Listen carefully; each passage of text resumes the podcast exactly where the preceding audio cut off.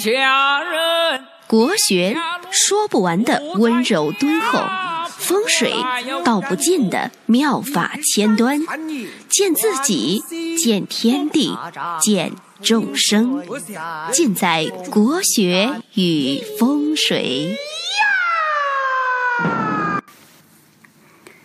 各位亲爱的听众朋友们，大家好，我是罗云广志，感谢大家的捧场。现在呢，我们的广播的。播放量越来越大了，在荔枝上面已经快接近两百万了，就是荔枝电台。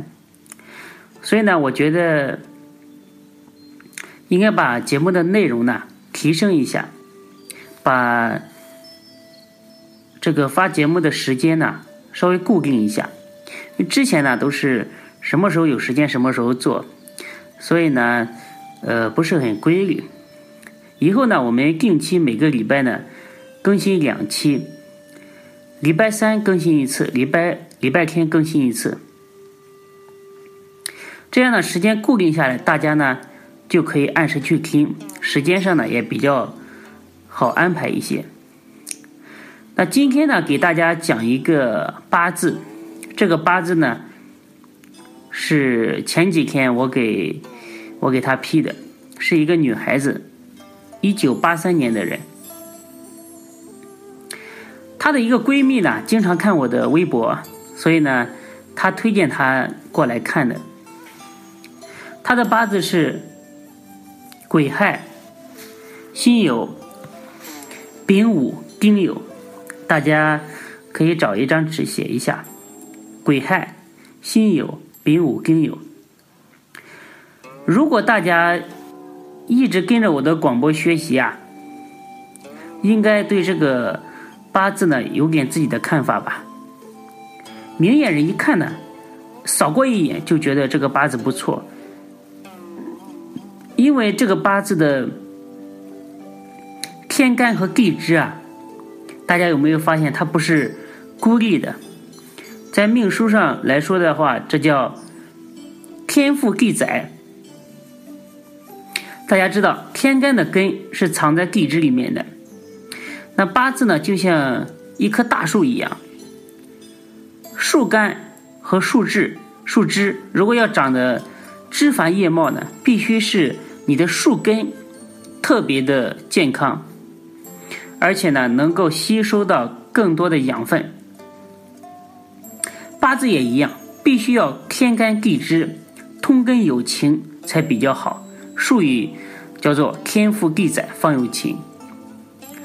如果一个八字呢，天干和地支它是两截的，就是说互相呢没有什么联系，基本上呢这种八字，除非它成成相了，就是说基本上不会有什么好命。这个八字呢，大家看它都是有根的，而且呢是禄旺强根，所以呢。八字带禄，这个命呢，它不会差到哪里去。呃，因为这个八字气象比较纯嘛，他的他的气质比较纯，所以这种八字如果你碰上之后啊，就是说你批这种八字的话，其实相对来讲比较简单，气数气势比较比较纯正。像那种乱七八糟的，有时候你端详半天吧。你看不出来他这个八字到底想表表达一个什么意思？那种八字也有，现实当中也不少。他是那种无格无局又无相那种八字的话，呃，基本上都是比较下层的一些人。像这种好八字是比较好看的。好八字，很好的八字和很坏的八字，这两种八字都是比较好看的。就是说。不好看的，就是中间的中间阶层的这种八字。你说他好吧，他每年的话，他也能赚点钱。你说他不好吧，他他年年的，反正有时候这个车子刮了一下，蹭了一下，一年到头也发生不少倒霉的事情。这种就是说没有太多个性的八字，呃，比比较难看一点。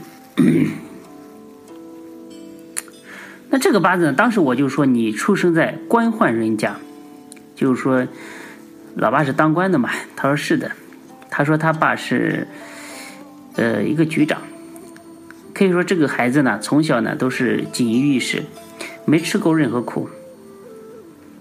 大家看啊，这个八字的丙火日主啊，丙丁朱鸡位，丙丙见到酉，他是天乙贵人。一个八字啊，他如果带天乙贵人啊，就把这个八字的层次啊、档次啊提高很多。而且他是生在的是生在酉月嘛，那那酉月那自然天乙贵人是很声望的，所以所以这个。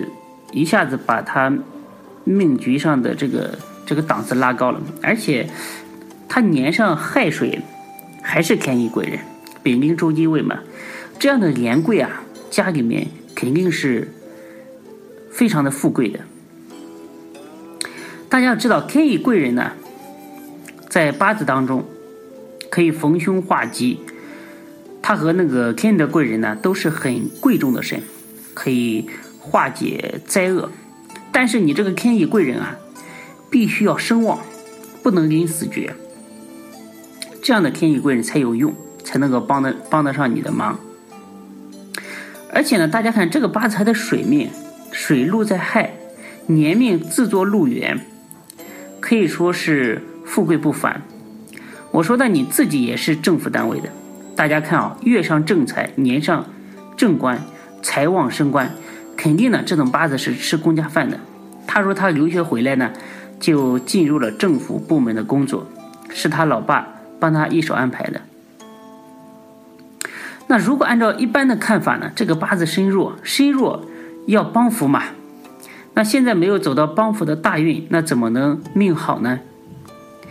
其实我告诉大家，命好不好，关键是要看组合。元命不足，大运再助无凭。其实。旺和弱又能怎么样？打个比方来说，可能这个比方不是太恰当，但是很能说明问题。就是说，你旺，就代表你身，比如说你旺，你身体很健壮，那可能你扛东西，对吧？你可以多拿一点。你弱呢，你体力不好，你就少拿一点呗。关键是你拿到什么。对吧？你你很有体力，你扛了一袋的水泥，那一袋的水泥能值多少钱呢？对吧？就是说，你的八字组合旁边都是水泥，都是没有什么有价值的东西，你扛再多又有什么用？但是呢，这个八字身弱，身弱它旁边的组合全部是财官，都是琳琅满目的珠宝，他随便拿一颗就价值连城。所以说。八字啊，论命要财官不厌，取禄需需汇聚无上。关键是你这个八字是不是能拿到财官，拿到有价值的东西？看呢，这个八字财官都在眼前，八字里面好东西多，随便闭着眼睛拿都可以拿到好东西，对不对？那你八字里面组合都是伤官劫财，什么东西的？你组合不行，你眼前没有好东西，全部都让你抱走，又能值几个钱呢？所以说以后千万不要老是跟着什么旺衰这些东西啊搞个半天，好像离开了旺衰都不能算命了。看到一些朋友啊拿到一些旺衰比较比较难以分别，就抓耳挠腮，眼瞅着都不能进行下去，那个痛苦的样子啊，想想也蛮搞笑的。人生本来有八面，旺衰只是一面。你抓住了一面，看到了一面，没有看到其他的五面，还是不能完整的表达人生。所以啊，这个眼，这个眼睛一眼看下去要看全，这个才是记忆。没有旺衰就看组合呗，没有组合就看大象呗，没有大象就看格局呗，怎么可能看不下去呢？对吧？论命要活。活的像什么呢？就像打太极一样，你转过来转过去，不要困到自己给自己设的局里面、挖的坑里面就可以了。所以这个这个读进去和读出来啊，是很关键的一个东西。关键还是这些人学的东西太单一了，三命通会只学会了一命，这一命呢，还是使得半吊子，对吧？结果呢，去给别人批八字的时候，一命搞不响，然后就挂了。而且呢，我还说了一点，他佩非常佩服的，就是说，我说你和你老公啊是同学，一个专业。哎，他说这个你怎么知道的？我告诉大家，这个呢就要靠取向，你要对六十甲子啊非常的熟悉。你看啊，年命上癸水是代表她的老公，癸亥呢是大海水，而丙午呢是天河水。你有没有发现这两柱的纳音都是水，都是水呢？说明很相似，很相近。而且呢，辛酉是他的财，他的财是他拥有的东西，他的财去生他的官，而而这个官呢，代表她的老公，也是他所有的。而且呢，癸亥和辛酉又同属于甲寅旬里面的柱子，就是说同属于一旬，同庚。很近，关系非常近，那基本上呢就可以推论呢是同学。所以呢，综合这两点呢，我大胆的说是同学，结果就对了。当然呢，这个东西呢也是需要一点灵感的，批八字的感觉很重要。我们其实来说，呃，每日复一日啊，年复一年去学习、去磨练的，其实就是这个心神，让自己的心。变得很敏感、很精微，才能越来越敏锐，神奇吧，各位？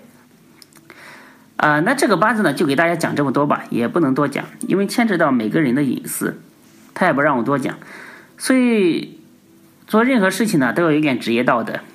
其实我手上呢八字很多，但是其实大家都不不怎么高兴把自己的八字公开出来，都有顾虑。这个呢，我们要。呃，尊重别人命主的这个意见，所以不要老问什么罗云老师为什么不多讲点例子啊？第一呢，经典的例子不多，就是说讲了能够让大家觉得很有价值的这种例子呢，慢慢的要慢慢的积累，不然讲了干嘛呢？对吧？讲了又没有什么呃代表性。另外呢，牵扯到很多隐私，所以所以呢。实例讲的不是太多，那我来整理一下，看看能否以后给大家讲更多的例子。那今天呢，呃，就给大家讲到这里，谢谢各位的捧场。